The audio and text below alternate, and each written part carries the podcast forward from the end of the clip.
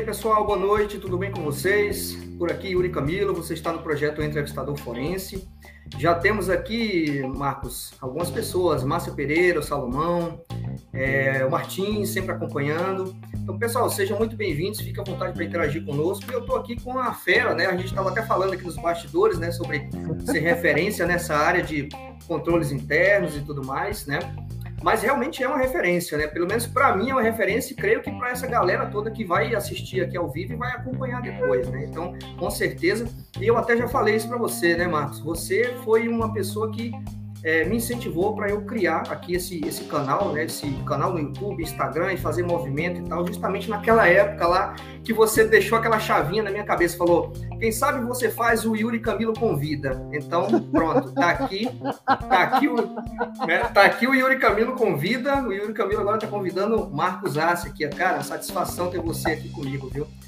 Eu estava deixando até engrenar o, o negócio para chamar o Marcos depois. Falei, quando o negócio estiver mais encaminhado, aí eu vou chamar o Marcos aqui para justamente para ele ver como que nós estamos e como que a gente conseguiu aí evoluir e compartilhar conhecimento e conteúdo, que esse é o que importa, que esse é o foco do canal.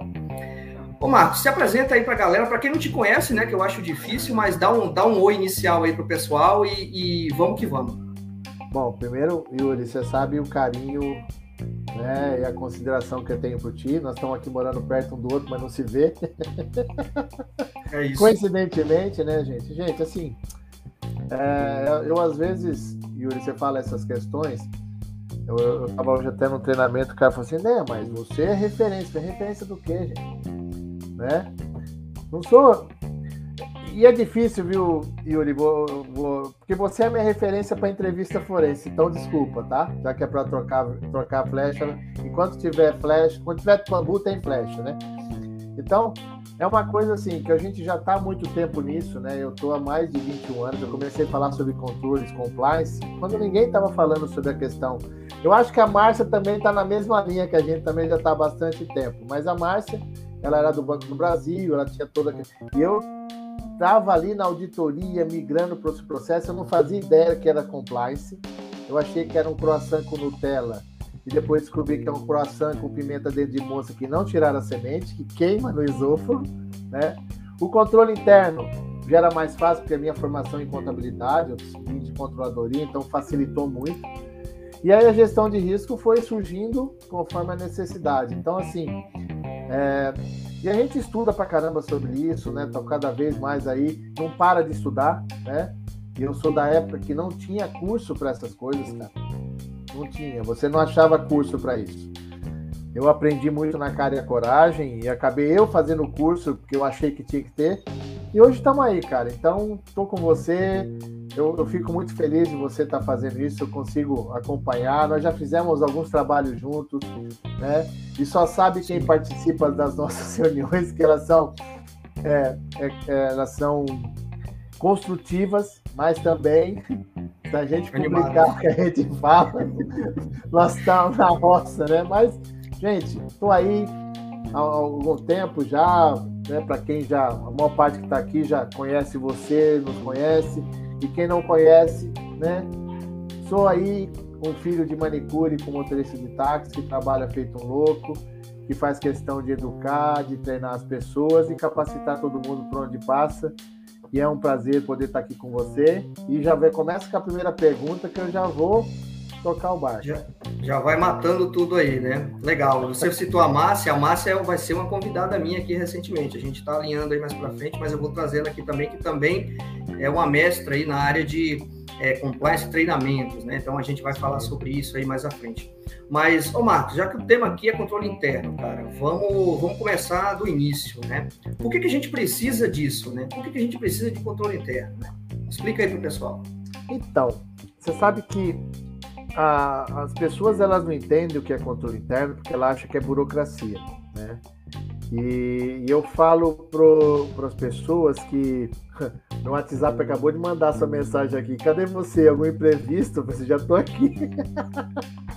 então, dentro desse controle interno que você estava aplicando em cima de mim, nada mais é que uma forma de prestar contas. Né? O controle interno, ele não é somente uma questão de implementar procedimentos. Não é só uma questão de ter relatórios é uma questão do estado de espírito corporativo, em que as pessoas exercem funções e precisam prestar conta do que estão fazendo. Né? É a mesma história quando o seu pai, quando te dava um dinheiro para você ir até a venda, que era assim que meu pai falava, vai lá na venda e compra isso e isso para mim e traz o troco. Então eu comprava o que ele pediu e a gente tem que dar o troco certinho, quanto custou, e isso já era controle interno. A prestação de conta do processo. E é uma coisa muito importante que as pessoas entendam, e a Márcia sabe muito bem disso, que todo mundo que tenta implementar compliance sem controles internos está fadado ao fracasso. Por quê? Não é só criar diretrizes para o negócio, eu preciso criar evidências que as pessoas estão fazendo. É essa a questão primordial, né? Criar uma, uma condição de que tudo aquilo que as pessoas estão fazendo tenha uma, uma finalidade, um propósito, e eu consiga comprovar para as pessoas que eu estou fazendo aquilo dentro das regras. É para isso que o controle interno tem como principal objetivo. Entendi. E muito interessante isso, né? Eu vou até te trazer uma pergunta que algum tempo atrás era até curiosidade minha, né, Marcos, também em relação a controles internos, né? E aí talvez seja curiosidade de alguma pessoa ainda que quer entrar na área ou que ainda tem dúvidas sobre o tema, né? Controle interno, pelo que você trazendo até o gancho das, da sua fala recente, controle interno ele serve para a gente, é, digamos assim, é, mitigar apenas erros, falhas processuais ou ter o controle realmente dessa questão, ou ele também serve para a gente coibir e combater fraudes no ambiente corporativo. O que é que você acha? Então, na realidade, a primeira coisa que eu faço em processo de controle interno é minimizar falhas e erros. E óbvio que quando você implementa o controle interno com uma, uma metodologia, com prestação de conta, indicador de performance, auxilia muito na prevenção de atos ilícitos, tá? Vamos falar assim, né? Que aí atos ilícitos, operações fora de padrão, né?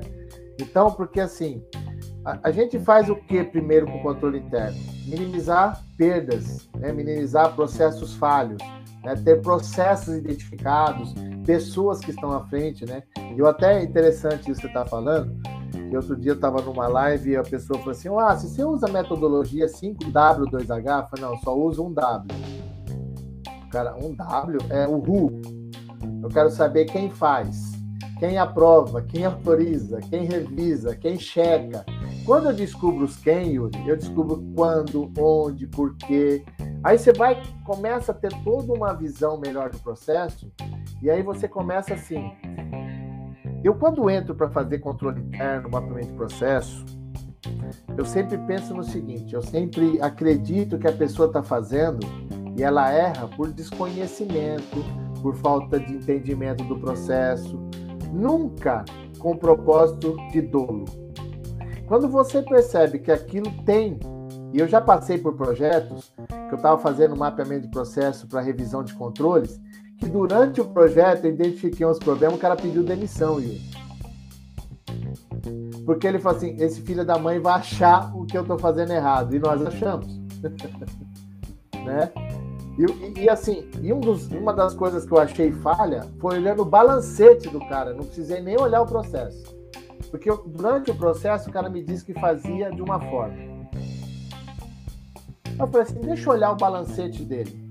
Quando eu olhei o balancete, a rúbrica que ele falou, ela nunca reduzia, só aumentava. Eu falei, peraí, tem um problema nesse negócio. Aí nós descobrimos uma falha operacional e descobrimos que existia conluio entre quem contratava, quem pagava e o processo todo. A empresa simplesmente foi vítima desse processo. Isso porque o cara achava que era só uma falha de processo. E a falha de processo, na realidade, era falha de processo da pessoa em si, a índole dela. Então, o controle interno ele pode ser feito para melhoria de processos operacionais, para prestação de contas e também, óbvio, para minimizar né, desvios de septo, vamos pensar assim, né? Quando a pessoa perde o cheiro do que tinha que fazer do correto começa a fazer errado. Né? Já passei por muitas oportunidades como essa e eu sempre falo até para os quando eu, trabalho, eu trabalhava muito com prevenção à fraude, eu falava para o pessoal assim, gente, quando vocês forem revisar processos de controle, foca no erro. Foca no erro. Mas se for fraude, calma, foca no erro. porque de repente pode ser falha de normas e procedimentos e o erro acontecer, tá? Aí quando você percebe que tinha procedimentos, tinha normativos e a pessoa cometeu aquilo, aí você percebe, opa, não é um erro, é ausência de índole. Então eu vou tomar meus cuidados para que eu não descaracterize o processo aqui e possa servir de prova até para depois, se a empresa quiser levar adiante num processo de investigação e até, quem sabe, processo. Por que eu estou falando para você? Porque eu já fui perito judicial do Estado da contabilidade. O que eu vi é melhor não contar. Então, era muito importante, mas eu sempre focava na questão e deixava inserido assim, ó. A operação ela está totalmente fora do padrão. Existem características de fraude, mas precisam ser melhor evidenciadas através de sistemas tal. E aí deixava bem a critério do juiz o caminho a seguir, se era para o criminal ou não, tá? Entendi. Não, perfeito, cara. E você falando aí, até de mapeamento de processo, eu fui até me lembrando de algumas coisas curiosas também que, que eu já vivenciei, né? E trazendo esse ponto até que você colocou de o controle interno, é, até onde pode ir o controle interno, digamos assim, e aí até uma dúvida que eu vejo, e pelo jeito não é só minha às vezes, né? Porque até tem no mercado algumas coisas, até LinkedIn, às vezes vagas de trabalho, de emprego, a gente vê é, mistura de áreas, talvez, e eventualmente algumas podem até nem ter sinergia, umas têm, outras talvez nem tanto, né? Mas eu queria a tua visão nesse sentido até onde pode ir o controle interno e se o controle interno ele pode é, se é saudável, se pode, a gente pode unir, por exemplo, controle interno e compliance, controle interno e auditoria, controle interno e gestão de riscos. Algumas têm mais sinergias do que outras, mas qual é a tua visão? É, é possível a gente ser head, por exemplo, de controle interno, compliance, auditoria e, e vai outras siglas aí qualquer? Ou você acha que aí, fragmentar é importante? Olha, Yuri, se a gente tivesse presencial agora, eu levantaria, te daria um abraço e um beijo na sua testa, né? Por toda. Por, por isso que você trouxe agora. Nosso grande problema com relação a isso não é você estar assumindo, por exemplo, uma área de GRC. Tá? Não é a questão. A questão primordial é né? E até vou até vou até parafrasear aqui a Márcia Pereira, que nem do compliance. O compliance é feito por pessoas, com pessoas, para pessoas. O controle interno é feito com pessoas, para pessoas e com pessoas. O risco é a mesma coisa. Segurança da informação é a mesma coisa. Porque é o seguinte, quem tem que estar em compliance, quem tem que analisar risco, ter controles internos, quem tem que ter todo o processo de segurança é a empresa. E quem tem que fazer é cada um de nós dentro das suas funções e responsabilidades. Não é ter um departamento que você vai resolver isso. Ó, outro dia eu escutei o, o Massamitz falou assim: tô cansado do compliance Samambaia. Bicho, eu quase chorei de dar risada na live. Eu falei, caraca, o que, que é o compliance Samambaia? É aquele que está pendurado na garagem, no xaxim bonito, só serve de enfeite. Mas também tem o controle samambaia, tem o risco samambaia, que só aparece lá de vez em quando e dá palpite errado ainda, né?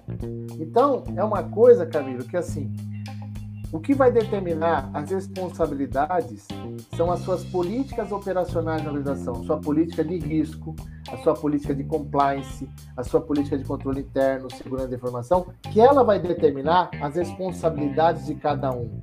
A nossa função no GRC, eu já vou colocar GRC no todo, é dar condição para que essas pessoas exerçam as suas funções dentro das regras. Não sou eu que mando em nada, só que o que acontece? Tem um problema de ecossistema, uma vaidade absurda. E como a gente falou, até falei já com, com o Giovannini uma vez, né? O cara para ser compliance, o cara para ser controle e tal, ele não precisa ser advogado ele precisa ser uma pessoa que entenda de operacional. E operacional é controle, é processo, é, é, qualidade, é risco, é conformidade, é operacional, não é uma questão só legal. Então, o cara ser diretor de, de, de governança, riscos e compliance, que às vezes está acontecendo muito, não tem problema nenhum, desde que você tenha profissionais na sua área que dê condições para que as áreas possam realizar atividade. Eu não mando em nada sendo compliance officer de um lugar. Pelo contrário, eu dou condição para que a alta administração, gestores e colaboradores exerçam a sua função fazendo os controles adequados, fazendo a prestação de contas adequada, o gerenciamento de risco e até as funções né, com quem ele se relaciona dentro das regras. Então, é um princípio básico que, assim, não é um departamento que vai resolver. E detalhe, viu, Yuri? Vou falar só para você, não tem ninguém ouvindo a gente mesmo, né? Quando o compliance, o risco, a auditoria e o jurídico se tornam protagonistas, tem problema na empresa. A gente não deveria nem aparecer. Porque quem é o protagonista é a empresa. Quando eu chamo o investigador forense para poder fazer o trabalho, porque deu merda. Desculpa a expressão que eu não achei outro nome agora rápido. Eu só vou chamar o cara para investigar porque deu merda. Porque se deu tudo certo, eu não preciso chamar. Então, são processos que eu dependo que as pessoas realizem, que elas tenham índole, que elas tenham integridade. E aí você sabe muito bem disso, que tem certas empresas que às vezes isso acontece do desvio lá de, de conduta, ela não quer levar uma investigação porque ela vai expor as suas falhas de processo. Então ela prefere mandar o cara embora, certo? Ajusta dentro de casa tal e dá um jeito para não acontecer. Em outras empresas, não, ela faz questão, porque ela criou um código de conduta, um processo operacional, então ela quer fazer, demonstrar para as pessoas que isso funciona. Exatamente, exatamente. E você trouxe um ponto bem interessante de é, operacional, né? A pessoa ser operacional, conhecer a operação. Isso é muito importante para qualquer área, né? Para qualquer área, e aqui falando principalmente de controle interno. Você citou, Marcos, agora há pouco de mapeamento de processos, né? O, o cara que vai mapear processo, se ele não conhecer ou fizer pelo menos, pelo menos um, benchmark ali da área, se ele não for da empresa, da área que ele está mapeando ali, o cara pega um somebody love de qualquer um ali, fácil, fácil, porque ele está mapeando, ele não conhece o que ele está mapeando, e a pessoa que vai responder ali as perguntas dele pode dizer qualquer coisa que ele vai acreditar, porque ele não conhece o processo. É isso, é isso, é, é muito interessante. E eu queria ver até uma curiosidade minha, o que, que você já se deparou falando em mapeamento de processo, em controle interno, de situações de que a pessoa talvez tentou te testar e você conseguiu inverter a situação ali porque conhecia do processo, tinha estudado, conhecia é, os objetivos ali do teu trabalho. Diga lá para nós.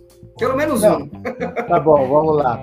Não, eu, tava, eu, eu estava fazendo um trabalho e, e o cara, eu comecei a conversar com o cara porque assim, o, o mapeamento de processo tem algumas etapas essenciais, né? Olha lá, o, o Robert aqui, ó, temos que ir na origem, né? né? Onde estão as transações. Então, assim, eu sempre. O pessoal pergunta assim: ah, por onde você começa? Ah, eu começo pela contabilidade ou pelo financeiro. Não, mas é o fim, é exatamente. Entenda como está o fim para melhorar o começo. Aí eu vi que tinha algumas coisinhas lá meio complicadas. Aí o que, que eu fiz? Fui conversar com o cara. Aí eu tô lá conversando com o cara, tô fazendo as minhas anotações, né?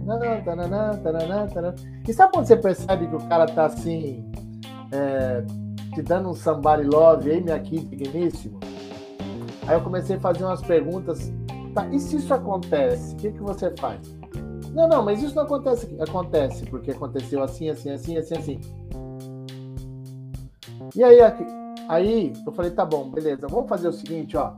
Eu vou entrar de novo na sala, vou falar bom dia para você, a gente começa de novo, você fala a verdade para mim.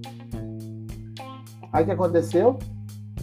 Saí da sala de reunião, voltei e falei assim: bom dia, tudo bem? Eu sou o Marcos Assi, vim aqui conversar com você para fazer uma turma de processo. O cara não entendeu nada. E quando eu falei assim: é porque até agora você só tentou me engamelar. Então vou te mostrar aqui, ó. Eu trouxe aqui uma informação do seu balancete.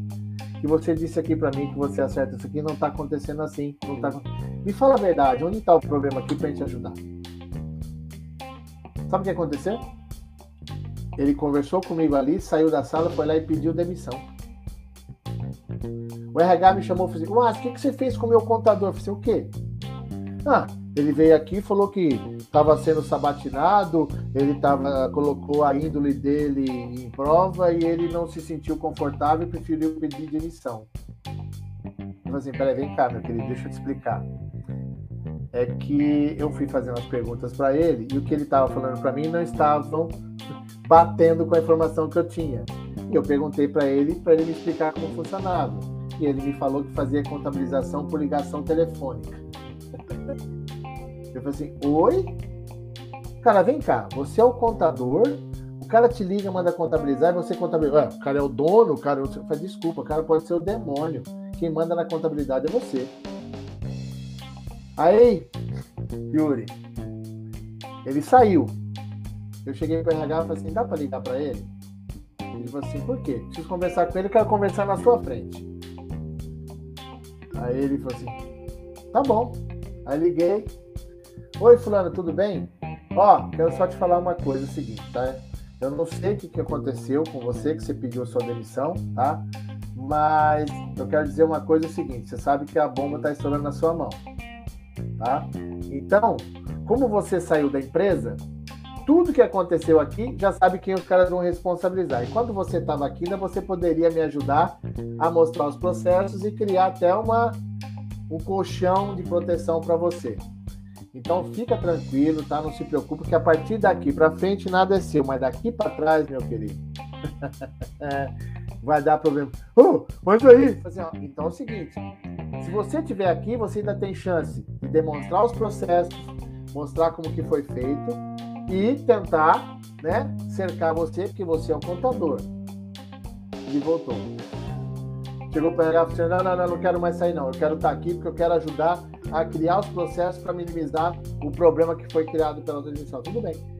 No, no frigir dos ovos, um dos diretores foi afastado por fraude, o outro por lavagem de dinheiro e o contador continuou. Tá bom? Tá? Nossa, Porque, que, assim, Pode falar. Que sinuca, que sinuca de bico. Nossa, que coisa, hein? Você falando aqui, eu pensando né, em todas essas situações que você estava trazendo aqui para gente, né? Nossa, que, que, que experiência, hein? No mapeamento e... de processo, eu não fui no... lá para investigar nada, tá? Só quero é deixar isso. bem claro. Exatamente, no mapeamento de processo. E é muito interessante essa questão que você trouxe, porque você até você faz uma coisa, e olha que a gente nem combinou isso, né? Você faz uma coisa que eu faço quando eu estou entrevistando, Marcos é, de se apresentar novamente. Eu tenho esse costume, às vezes, de. Olha, eu tô nós com duas horas. Nós temos problema. É, é, é, acho, acho que sim, hein? Eu tô com duas horas lá entrevistando o sujeito e a gente vê o cara mentindo, dissimulando, omitindo informação e tudo mais.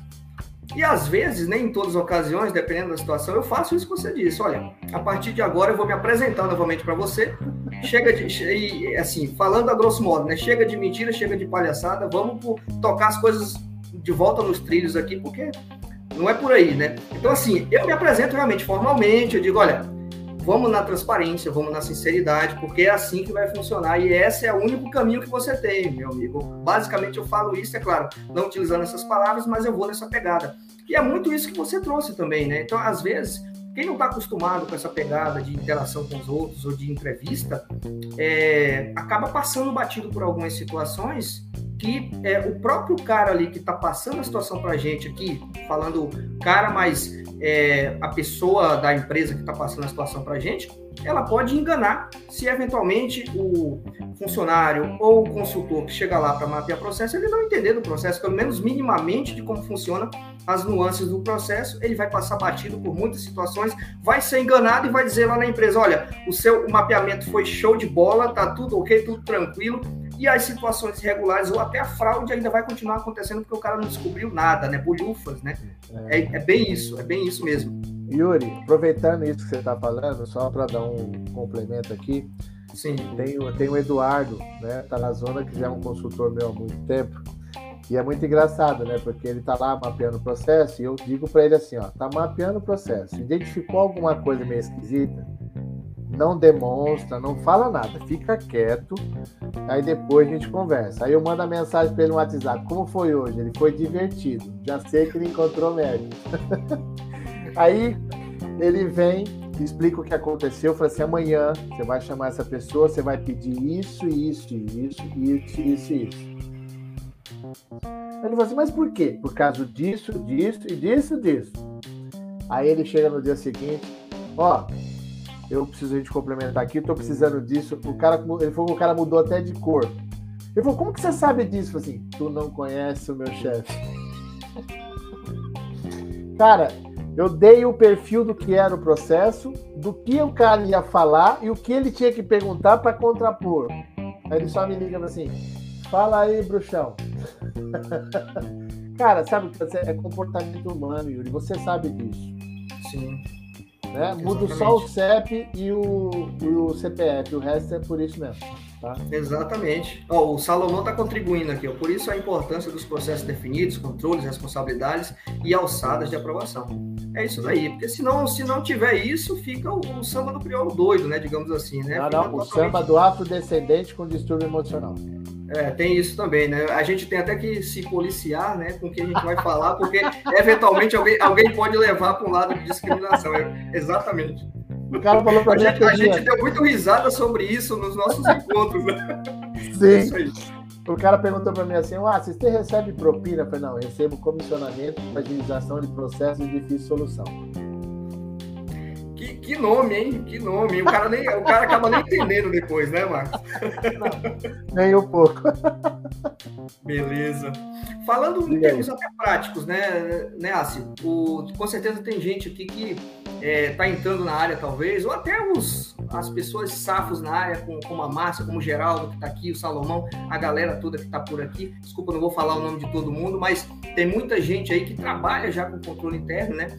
E eventualmente já se depara com algumas situações. Ontem mesmo, Marcos, eu, eu fiz questão de trazer essa, essa pergunta aqui para ti, porque ontem mesmo uma, uma colega me procurou lá no Instagram, lá no perfil Entrevistador Forense, ela trouxe um case lá para mim, né, pra, até para eu poder dar um direcionamento, alguma coisa assim, uma colega que a gente troca umas ideias, e ela me falou sobre controle até de combustível, né, KM, de quilometragem de veículos e tudo mais, né, e pedindo orientação nesse sentido.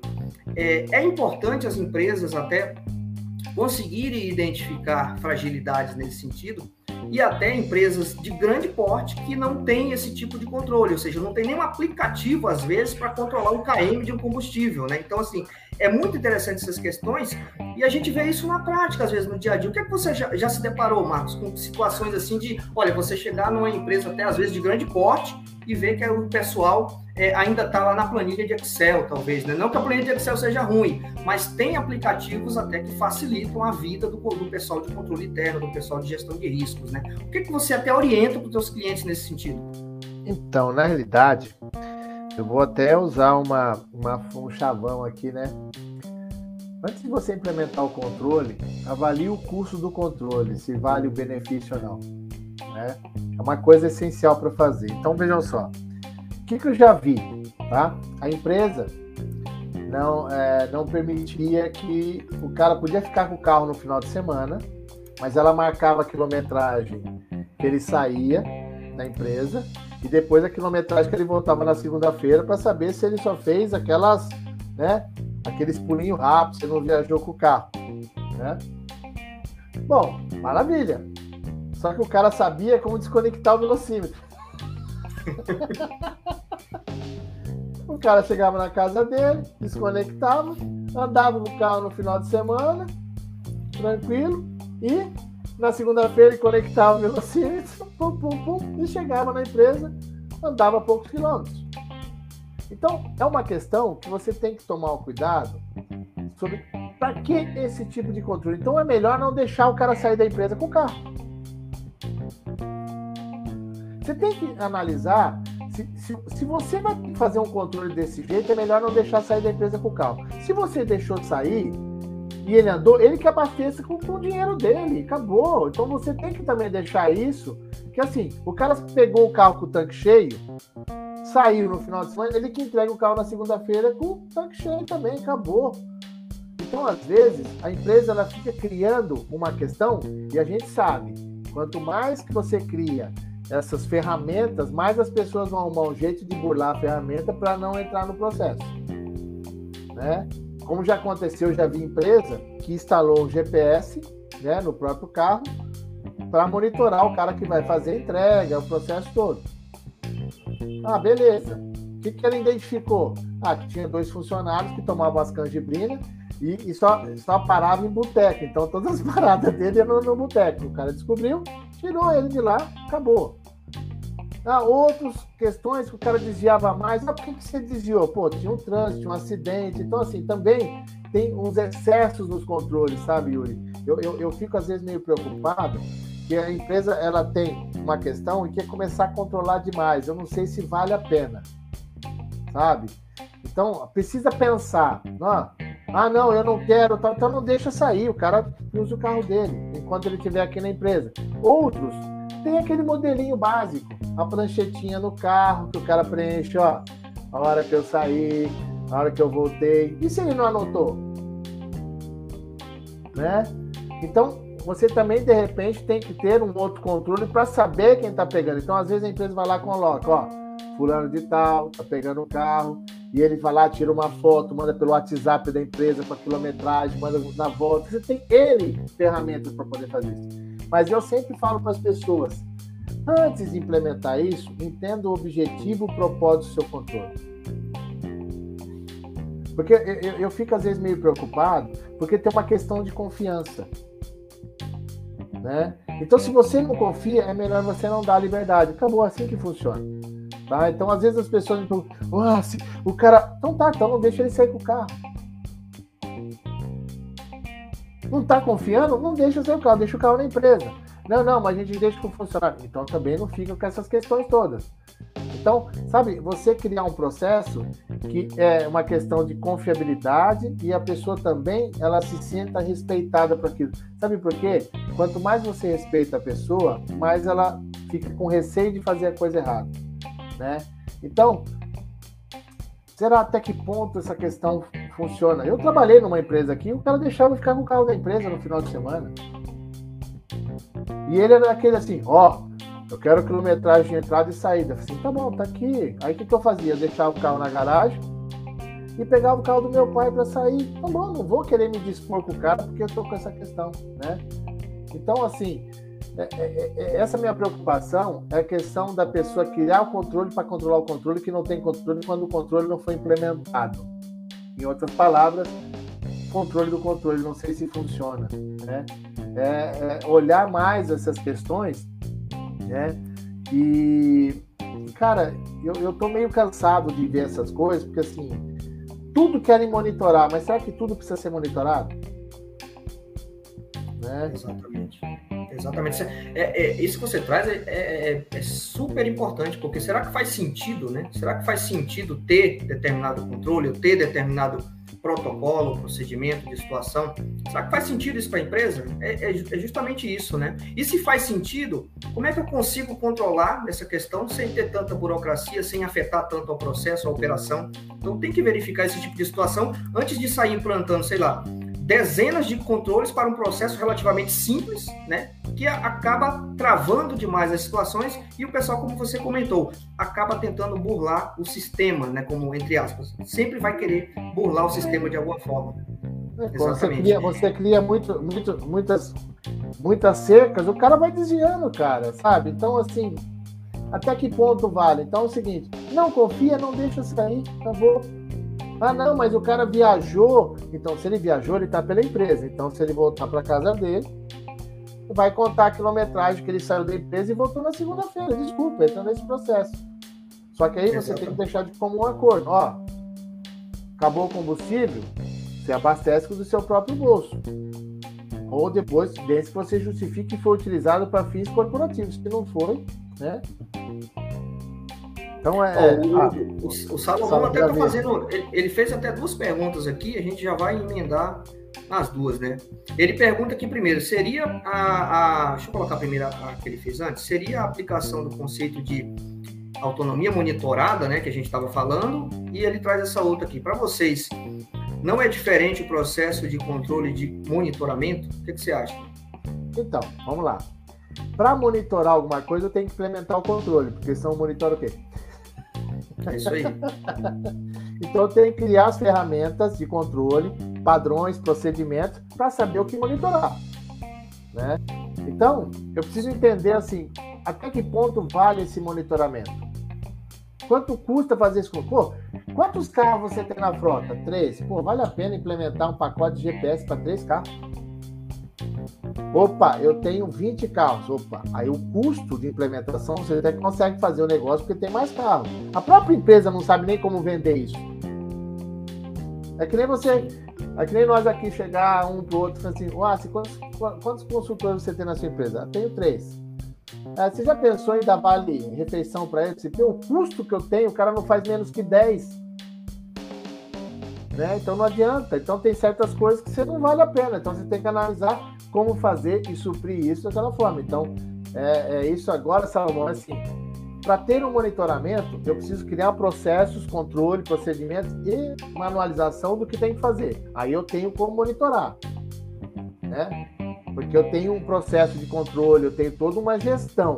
Agora, se eu não tenho isso, aí, meu filho, você monitora o quê? O vácuo. Exatamente. E aí, você falando, Marcos, é, é, me lembrou de, de, algumas situações até que eu, eu, já vivenciei no dia a dia, com certeza você também, que é, às vezes, por exemplo, quando eu estou fazendo mapeamento de processo, a gente vai verificar um pouquinho a questão de segurança da empresa, às vezes segurança patrimonial, até segurança da operação em si, tem lá um sistema de CFTV, alguma coisa, mas não tem ninguém verificando aquela situação. Então, para que ter câmera, né? Para que ter câmera se não tem fa ninguém fazendo um monitoramento, nem que seja um monitoramento automático daquela situação, alguém ali cuidando, revisitando aquilo ali, pelo menos diariamente, estabelecer uma rotina de análise daquela situação. Então, é, existe a, a, câmera, mas não tem ninguém olhando. Então, vai monitorar o quê? Né? Isso que você está tá dizendo. Né? Então, a gente encontra muito isso e o que observa às vezes, e aí eu queria a tua opinião sobre isso, é que o pessoal só é, é, muito reativo, ou seja, espera acontecer a desgraça, digamos assim, para querer implantar alguns controles preventivos. E quando a gente observa nas empresas, o que consta muito é, é eles fazem um mapeamento e um, um, resultado desse mapeamento, às vezes, e é tudo reativo. Ou seja, eles só estão se preocupando com aquela situação pontual. Eles não estão se preocupando com a situação global da empresa. Ou seja, será que a gente vai fazer um, um, uma resposta para aquele incidente apenas para esse incidente, não é melhor a gente olhar a empresa globalmente para ver o que está errado aí e a gente implantar de forma global? O que é que você vê nisso, Wallace? você está até rindo aí já, né? Tô rindo, eu tô rindo porque assim, teve um cara uma vez me chamou de uma grande empresa aqui que tinha algumas lojas em shopping. Aí ele falou assim, pô, Assi, pô, eu implementei todo um sistema de monitoramento com câmeras, tal, não sei o quê. Pô, eu continuo sendo roubado. Eu falei assim, deixa eu ver lá onde tá o seu, seus monitores. Eu falei assim, ah, mas não tem ninguém aqui. Eu falei assim, mas precisa ter? Eu falei, não, não precisa não, deixa assim. É pra que, que você põe câmera e TV quando não tem? Porque você tem que ter um cara aqui, sabe? Tipo assim, que a P, que a P, CQC, Ari, Ari, ó, vídeo suspeito ali, né, né? Pô, o cara chega lá, se o cara tá fazendo uma coisa, o cara fica porque chegou alguém. Não, aí você coloca tudo e tá filmado. Depois que roubou, não adianta nada.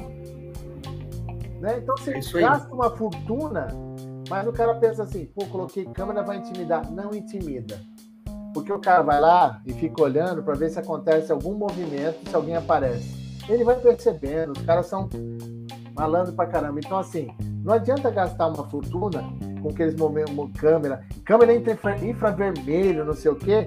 Aí tô lá vendo a filmagem assim, ó. O cara entrou na parte de games, entrou com aquela bolsa térmica cheia de alumínio dentro. E dois, três caras, e eles assim, com a gola até aqui em cima e boné, né? Pô, numa loja de shopping, com o cara, com cara a gola rolê até aqui em cima, para não aparecer tatuagem nenhuma. E de boné, e ele sem olhar para as câmeras, né? Se tem alguém lá em cima olhando, já percebe que é um indivíduo suspeito, né? Ok? Já avisa e vai. Não, não tinha ninguém. Aí eu só vi a filmagem. Os outros dois traziam os games já colocando, colocando os negocinhos na bolsinha, ele fechou a bolsinha e como a bolsa estava cheia de alumínio, passou no alarme sem apitar. Assim, então, ó, câmera, alarme, não funcionou para nada. Para que tudo isso? Exatamente, exatamente. Então, às vezes que eu falo o seguinte, às vezes não é só sistema, é ter uma pessoa certa no lugar certo para poder fazer a fiscalização, o monitoramento. Se tivesse uma pessoa aqui, já tinha, né, acionado, né, QP, PQP, CQC, né, aqueles códigos todos maravilhosos dos caras, né, CQC, Ari, Ari, Ari, Ari, Ari, Ari, né, opa, que, que, que, opa, vai lá, vai lá. Chegou, os caras largam. Eu já vi acontecer do cara chegar perto, o cara largar, opa, opa, sujou, sujou, vazou. Porque alguém percebeu e alguém avisou. Agora, você tem todo mundo espalhado, mas ninguém sabe quem que avisa, bicho, desculpa, mas não tem como, né? Exatamente. E aqui a gente está dando um exemplo até simples de câmeras de vigilância de CFTV, mas isso pode ser replicado para qualquer tipo de atividade que envolva uma operação, algum controle que a empresa tenha que fazer. Então a gente está dando esse exemplo aqui a grosso modo, mas se você tem um controle ali depois e não tem pessoas certas no local certo, como o Assi falou, e um monitoramento, às vezes, até contínuo dessa atividade, eu vou usar até a tua palavra, vai dar merda, vai dar merda mais à frente. Vai dar merda, vai. É isso aí. Exatamente. Ô, Marcos, para fazer a última pergunta aqui, que eu sei que você tem hora aí, você vai, ainda vai dar aula, né? Eu sei que você vai dar aula ainda. O terceiro tempo hoje. É isso aí. E até uma pergunta curiosa aqui que eu quero te fazer, né? Pode ser que minha internet caia, tá? Dependendo da pergunta, a internet cai. Beleza, vamos, então deixa eu fazer logo antes que caia, né? Deixa eu fazer logo. Vamos lá. Na tua experiência, cara, você já tem uma vivência de bancos aí, do setor corporativo. Por que em geral, né, não vou generalizar aqui, mas por que, que o pessoal não gosta de controle interno? Ai, peraí. Deixa eu, deixa eu agora pensar aqui. Agora vou, vou colocar uma coisa bem simples para todo mundo que está assistindo a gente. O pessoal reclama de controle interno porque, primeiro, ele vai ter que prestar conta do que está fazendo. Ele vai ter que apresentar. Vou dar um exemplo para você fácil aqui. Quer entender por que, que as pessoas fazem as coisas atabalhoadas? Senta do lado da pessoa e faz um descritivo do que ele faz da atividade do dia inteiro. Você vai descobrir que ele trabalha errado, que ele faz coisa que não devia e as entregas deles é por falha de engajamento no processo. E o controle interno, para que, que ele serve? Para demonstrar a eficiência, a eficácia dos processos do que ele está fazendo no dia a dia dele. Então veja só, vou dar um exemplo clássico para você aqui. Ó. Veio a pandemia, tá? Loucura da pandemia, gerenciamento de crise e tal. Aí o pessoal descobriu que não tinha indicadores de performance, não entendia como o negócio estava funcionando. Aí o que acontece lá? Ah, lá vem o cara do controle interno. Exatamente, lá vem o cara do controle interno. Mas antes de eu dar o meu parecer, deixa eu olhar uma questão. Fui olhar o meu cliente, como é que ele estava na situação. Né? Pô, faturamento nos últimos cinco anos. Cara, pô, dos últimos cinco anos? É, porque os caras estão querendo saber quanto que a Folha consome do faturamento. Então vamos olhar. Puxa vida, olha só. 2015, 16 e 17, a folha correspondia a 10% do meu faturamento. 2018 e 19, a folha para 25%. Caraca, bicho! Tá vendo? A folha tá consumindo meu estado. Calma, meu amigo. Você tá. Você parece que acabou de ir no médico, ele acabou de entender um diagnóstico seu, você já acha que tá com câncer. Deixa examinar o resto, né? Aí eu fui pedir o faturamento. 2015, 16 e 17, faturou 100 milhões. 2018, 19, faturou 50 milhões. Não foi a tua folha que cresceu. Foi a tua eficiência operacional que diminuiu. Ah, vou mais. Ah, então por que o meu resultado não diminui tanto assim? Vamos olhar ver a provisão para devedores duvidosos. Olha só, sua provisão aumentou de 7% para 18%. Você está totalmente ineficiente operacionalmente. Então, o controle interno que foi implementado nesse cliente lá, a partir de agora, todo mês, todo mundo tem que prestar conta do que está acontecendo do resultado. É para isso que o controle interno serve. Para demonstrar se aquilo que está no meu planejamento estratégico, no meu processo, está sendo, está acontecendo. O controle interno tem um propósito único. Ser transparente com o que as pessoas estão fazendo. Não é só meros procedimentos. É prestação do conta de que você está fazendo. E aí, o que, que aconteceu nessa empresa? A minha análise do controle interno fez com que substituísse alguns profissionais que estavam ineficientes, colocou pessoas agora com maior conhecimento e agora todo mês o controle interno junto com o financeiro gera os indicadores e eles têm que justificar para a diretoria o porquê do, do aumento ou da redução. É para isso que serve o controle interno, para que as pessoas tenham uma melhora de gestão. E não é só fazer um mapeamento, criar procedimento, é fazer com que as pessoas sigam um padrão, que elas tenham uma, um entendimento maior e a alta administração tenha subsídio para tomar decisão no teu processo. Exatamente, exatamente. E tem um ponto, né? Controle interno e aqui colocando para as outras áreas. Controle interno, compliance, auditoria, gestão de risco, não é bicho papão, né, né Serve para ajudar a empresa.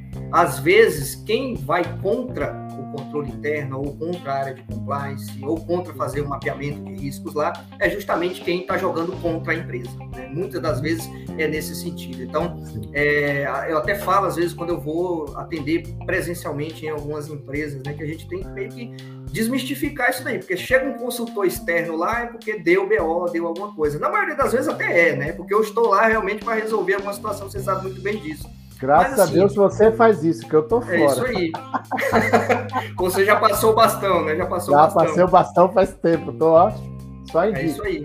Mas a gente tem que ir trazendo essa pegada de que, olha, controle interno, compliance, auditoria, todas as áreas que envolvem um certo tipo de controle, né? Seja para prevenção ou reação de atividade, é, é para o bem da empresa, é em prol da empresa. Isso vai retroalimentar a empresa de certa forma e vai deixar o clima, o ambiente, a empresa muito mais saudável para se trabalhar. Foi até um discurso que eu fiz hoje à tarde no cliente, né? Eu estou aqui para colaborar com vocês, mas que vocês também me ajudem nesse processo, porque só vocês que sabem onde o ela aperta, vamos tocar na ferida aqui realmente. Foi até esse discurso que eu utilizei lá na empresa onde eu estava hoje, justamente para tentar sensibilizar o pessoal de que, olha, aqui a gente está tentando melhorar controles, processos, procedimentos, mas só vocês que estão ali no dia a dia sabem quais são as dificuldades. Não sou eu que daqui a pouco eu vou embora, é vocês que vão ficar aí no dia a dia. Então vocês que precisam e tem que me dizer o que é que está errado, se eventualmente tem alguma coisa errada. Se tiver bom, beleza, me fala também que tá bom.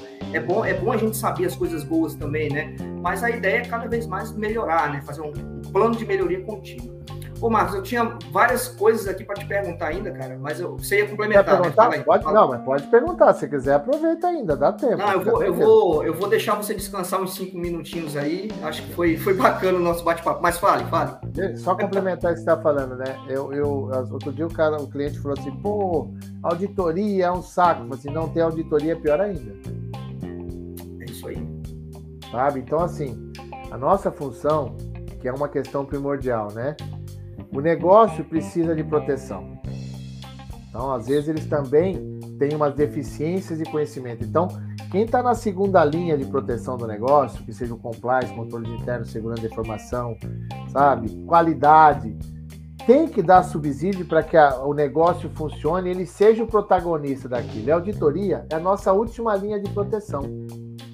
Essa última linha de proteção é para proteção do negócio, não é para infernizar a vida das pessoas. Até porque hoje os processos de auditoria eles estão voltados para uma coisa muito simples que a pessoa não entendeu. A auditoria tem que ser educativa. A primeira instância. Na segunda instância, punitiva, caso você não tenha feito aquilo que se espera de você. Então, é uma coisa primordial que a gente tem que entender que as pessoas precisam é, saber que alguém tem que validar os nossos trabalhos. Nós não somos o supra-sumo do processo. É bom. Você sabe que outro dia, num cliente meu, a Compliance Office chegou para mim assim: Lasse, a auditoria colocou a, a, o compliance vai ser auditado no escopo. Pode isso? Assim, qual o problema? Eu sou o compliance. E daí? Ah, mas eu vou ser auditada? Falei, Ué, você vai ser auditado, o controle interno vai ser auditado, o risco vai ser auditado, segurança, todo mundo. Ah, mas eu sou o compliance. Falei assim, não, filha, baixa a bola, baixa a bola, que você não é uma área normal como a outra. Você dá suporte, eu preciso saber o que você está fazendo aqui dentro. Né? É isso aí. Uma vez eu perguntei numa live, logo quando eu comecei a trabalhar com isso, lá em 2016, né, alguns anos atrás, eu perguntei, mas quem faz o compliance do compliance? E aí ficou aquele limbo ali, né, sem saber, responderam lá de uma forma meio tangencial, né, evasiva, né? Mas aí é bem isso que você trouxe. A pessoa se acha o rei, né? Não, ninguém pode me auditar. E eu vou aproveitar você estar tá aqui, que você é o meu, meu guru para esse processo, é o seguinte, ó gente, não existe compliance investigativo, tá? Existe investigação de não conformidade, tá? Compliance investigativo é quando você implementa compliance, ok? Desculpa, estão errando o termo. E detalhe: quem implementa normas e procedimentos não pode investigar, tá? Existe um conflito de interesse, porque se você implementou, você não pode investigar o processo. É sempre profissionais que tenham gabarito, metodologias para poder fazer, porque senão você acaba com o processo investigatório. E você sabe disso, que você já pegou coisa assim, que as pessoas acabaram, em vez de você incriminar a pessoa, a pessoa ainda incriminou a empresa pela forma como foi abordada. Então. É isso aí. Muita cautela na hora de, cautela. de implementar. Tem que ter processo, tem que saber, tem, tem um gerenciamento de crise. Aconteceu, leva para a área específica para preparar tudo para alguém poder. Não acabe com as provas que você poderia utilizar a seu favor. Pela pressa de querer ser o compliance investigativo. Mais uma vez, a investigação é de não conformidade. Alguém deixou de cumprir as regras, ele está em não conformidade. Que é até um termo que a qualidade usa muito, tá? Sim. Então, lembre-se disso que eu estou falando aqui, aproveitar que o, que o Yuri faz muito isso. Ele é o cara que alguém identificou, ele vai testar para ver se aquilo faz sentido ou não, porque às vezes nem sempre, né? A denúncia, já, a gente já sabe de algumas denúncias que são complicadas, né? Certo? E aí você tem que ter toda uma, uma desenvoltura para poder fazer. Então tem técnica para fazer isso, tem processos e metodologias. A mesma coisa acontece com controle, a mesma coisa com risco, segurança e o compliance. Metodologias. Entenda isso. Não queira ser mais do que você é. Tá? Hashtag fica a dica. Exatamente. E compliance, ah. controle interno, é relativamente simples, né? O pessoal que complica, né, né, Marcos? Ah. o pessoal que complica, né? É, e, o pessoal e, que dá uma até utilizando, E até utilizando nomenclaturas é, para dizer que, sei lá, foi ele que inventou aquele tipo de situação. Então, é bem por aí, né? Então, é investigação é. realmente de não conformidade e é sistema de compliance ou programa de compliance da empresa, né? Eu até brinco aqui, mas esse é papo para outra live ali de outra várias live. nomenclaturas de compliance que o pessoal dá. Já né? deixei a bola ficando aqui para você pegar, aí você, quando você é, for falar com a Pereira, você aproveita e explora ela, que ela não faz quase nada disso, né? Exatamente. A gente vai agendar mais à frente aí com a Márcia. Pessoal, obrigado aí pela participação de todos. Deixa eu falar aqui o nome de alguns que interagiram conosco, a Márcia, o Salomão, é, o Martins, grande Martins, sempre está nas lives. O Marcão, Marco Silva. Marcão, a gente já tem live aqui, tá? É um do, das referências em linguagem corporal e microexpressão facial do Brasil, tá? O comentador ver o que, que ele está achando de mim agora. Olha aí, linguagem olha aí, Marcos. Olha aí, Marcos. Depois você analisa o, o ACE aí, tá? O seu xará. Ó, ó, o Flávio, Flávio Oliveira também, a Camila Nascimento, o Robert Correia é, a Cristina, Cristiane Sobral, é, o Geraldo, Geraldo também muito experiente aí na área. E acho que é isso, né? Pessoal, brigadão pela participação de todos, foi muito legal aqui a interação de vocês. E, ah, se deixo aí para você as considerações finais e já deixando aqui para você a minha gratidão, cara. Você sabe que eu gosto muito de conversar contigo. É sempre um papo muito animado quando eu tô com você e a gente, você sabe disso, né? A gente até parou de fazer aqueles encontros, vamos ter que voltar porque era uma era, era a semana que a gente no final da tarde para a noite ali a gente se alegrava um pouquinho falando mal dos outros até. Mas fica à vontade é. aí.